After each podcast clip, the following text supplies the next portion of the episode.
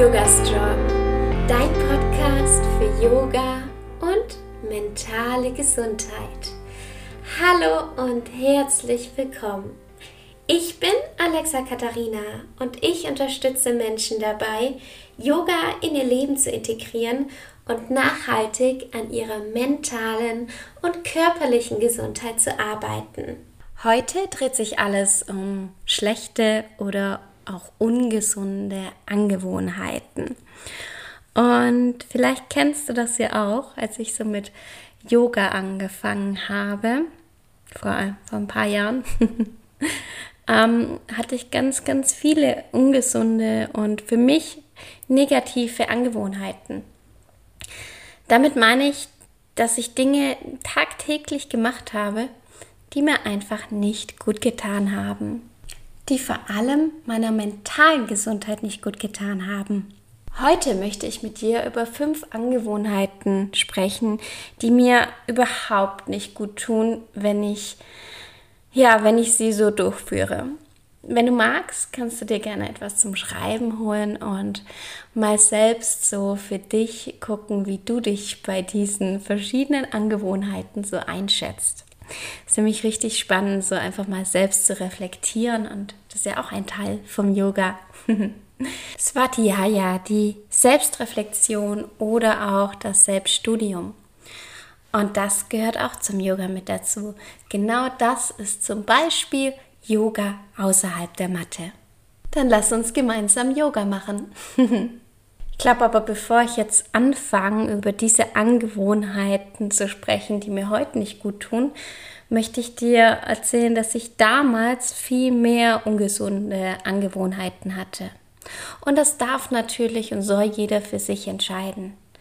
Denn ich bin ein ganz, ganz großer Fan davon, das Ganze als Prozess anzusehen. Ich selbst habe zum Beispiel, Achtung, fast zehn Jahre lang geraucht. Ähm, und dann habe ich mit Yoga angefangen und ich habe am Anfang immer noch geraucht. Und für mich war das sehr, sehr schwer, mit dem Rauchen aufzuhören. Aber ich wollte es. Es war mir persönlich ganz arg wichtig, denn es hat nicht mehr zu den Werten gepasst, die mir wichtig waren und ich wollte mir und meinem Körper was Gutes tun. Und ich denke, so ist es mit jeder Gewohnheit. Ja, deswegen ist es ganz wichtig, sich Gedanken zu machen, wo stehe ich jetzt? Wo möchte ich hin? Und dann ist es ein Prozess und der darf sich entwickeln. Nichts verändert sich von heute auf morgen. Das wäre viel, viel, viel zu krass. Also das ist, das darf sich entwickeln. Deswegen, ähm, wenn du jetzt auch dir die Dinge aufschreibst, das ist ganz wichtig, dir eine Schritt-für-Schritt-Anleitung zu machen und dir auch diesen Raum zu geben, was möchte ich verändern und auch diesen diese Zeit zu geben, die Schritte nacheinander gehen zu können. Und ich wusste nicht, wann ich nicht mehr rauche. Zum Beispiel, Rauchen ist jetzt halt so ein ganz greifbares Beispiel. Es gibt noch so unendlich viele mehr. Ich wusste es nicht, aber ich wusste, irgendwann rauche ich nicht mehr. Und dann habe ich mir Stück für Stück Zeit gelassen. Und es hat funktioniert. Heute kriege ich sogar ein unwohles Gefühl, wenn jemand neben mir raucht. Also das ist etwas, was für mich ähm, sehr, sehr unangenehm ist, was sich einfach über die Jahre jetzt komplett ins Gegenteil gewandelt hat, weil ich es jetzt einfach so gewohnt bin. Wichtig ist, dass du stets dein Ziel im Blick hast und dann einen Schritt nach dem anderen gehst. Ungesunde Angewohnheit Nummer eins: Zu wenig Bewegung. Und ich bin so ein Mensch, der ähm, kann ganz schön faul sein. Und wenn ich so eine Routine habe, dann ähm, fällt es mir leicht, mich zu bewegen. Sobald ich da aber draußen bin, habe ich so die Angewohnheit, mich nicht mehr so viel zu bewegen. Und ich merke, je länger ich mich nicht bewege, desto mehr wirkt sich das nicht so gut auf meine mentale Gesundheit aus. Auf einer Skala von 1 bis 10 Eins ist, du bewegst dich sehr wenig bis gar nicht. Zu zehn, du bist wirklich richtig aktiv ähm, jeden Tag, was natürlich auch in einem gewissen Maßen sein soll. Aber zehn ist so das, wo du sagst, hey, das ist die perfekte Bewegungsrate für mich. Was ist da dein momentaner Stand? Wo stehst du bei 1 bis 10? Momentan würde ich sagen, bei mir zum Beispiel, ähm, bin ich jetzt auf die 5 gerutscht, ähm, was mich selbst auch sehr, sehr unzufrieden macht, jetzt wo ich das jetzt auch erzähle. Und wo ich genau weiß, okay, Alexa, da musst du wieder ein bisschen mehr machen, ein bisschen mehr Routine reinkriegen. Ungesunde Angewohnheit Nummer zwei: Schlechte und unregelmäßige Ernährung. Mit schlechter Ernährung meine ich vor allem auch ungesunde Ernährung. Ich bin davon überzeugt, dass Ernährung auch eine Art Therapieform für uns werden sollte, weil es so viel mit der Ernährung zu tun hat. Wo schätzt du dich da ein? Ich mache es zum Beispiel so, wenn es bei mir optimal ist, esse ich gesund. Damit meine ich frisch, pflanzlich, mit viel Gemüse. Ich verzichte auf Zucker. Ich versuche wenig bis keine Milchprodukte zu mir zu nehmen. Ich selbst ernähre mich überwiegend pflanzlich, vollwertig, selbstverständlich. Ich supplementiere auch. Ähm, das mache ich egal, ob ich mich pflanzlich ernähre oder nicht. Finde ich ganz, ganz wichtig. Und ich habe so Zeiten, wo ich gemerkt habe, die tun mir sehr, sehr gut. Ich esse zum Beispiel Frühstück vor 10 Uhr, Mittagessen vor 14 Uhr und Abendessen vor 19 Uhr. Und wenn das nicht so ist, merke ich, dass ich mich nicht so gut fühle. Ernährung ist einfach so ein großes Thema und ich bin keine Ernährungsberaterin. Da gibt es wirklich andere Expertinnen, die dir da ein bisschen weiterhelfen können. Ich finde es einfach unglaublich wichtig, sich mit der Ernährung auseinanderzusetzen. Ich komme ja durch meine Yoga-Ausbildung eher aus dem ayurvedischen Bereich und daher weiß ich, dass zum Beispiel die Mittagsmahlzeit vor 14 Uhr empfohlen wird. Wie schätzt du dich da ein mit deiner Ernährung? Bist du zufrieden mit deiner Ernährung?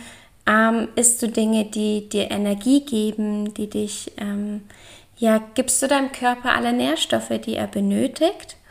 Oder denkst du, dass du da auf jeden Fall noch ein bisschen was verbessern kannst? Ungesunde Angewohnheit Nummer drei: zu wenig Schlaf oder schlechter Schlaf. Ähm, es gibt natürlich Abendroutinen, die tun mir sehr gut. Ich brauche sie aber nicht immer. Ich brauche nicht immer eine volle Abendroutine. Mir reichen auch so ein paar Dinge, die ich einfach immer mache. Zum Beispiel, ich liebe es, ätherische Öle am Abend ähm, zu verwenden, einfach um runterzukommen. Mein Körper weiß, okay, jetzt ist die Zeit, ich darf mich entspannen und ich schlafe dadurch persönlich besser. Es gibt ganz, ganz verschiedene Dinge, die einem da gut tun kann.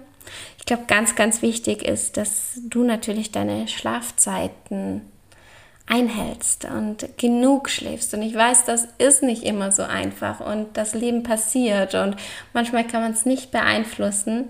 Wie schätzt du deine Schlafqualität momentan ein? Deine Schlafzeit und vor allem deine Abendroutine. Eins ist das Schlechteste, und 10 ist, hey, ich schlafe gut, ich habe genug Schlaf unter der Woche, mir geht es da richtig gut.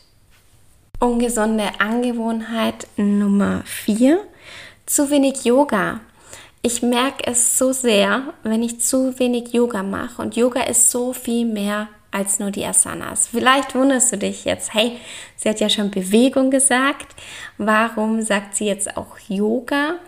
Ich meine mit Yoga nicht nur die Asanas, und wenn ich die Asanas meine, meine ich da vor allem damit, wie ich es schaffe, meinen Geist wirklich abzuschalten und zur Ruhe zu kommen.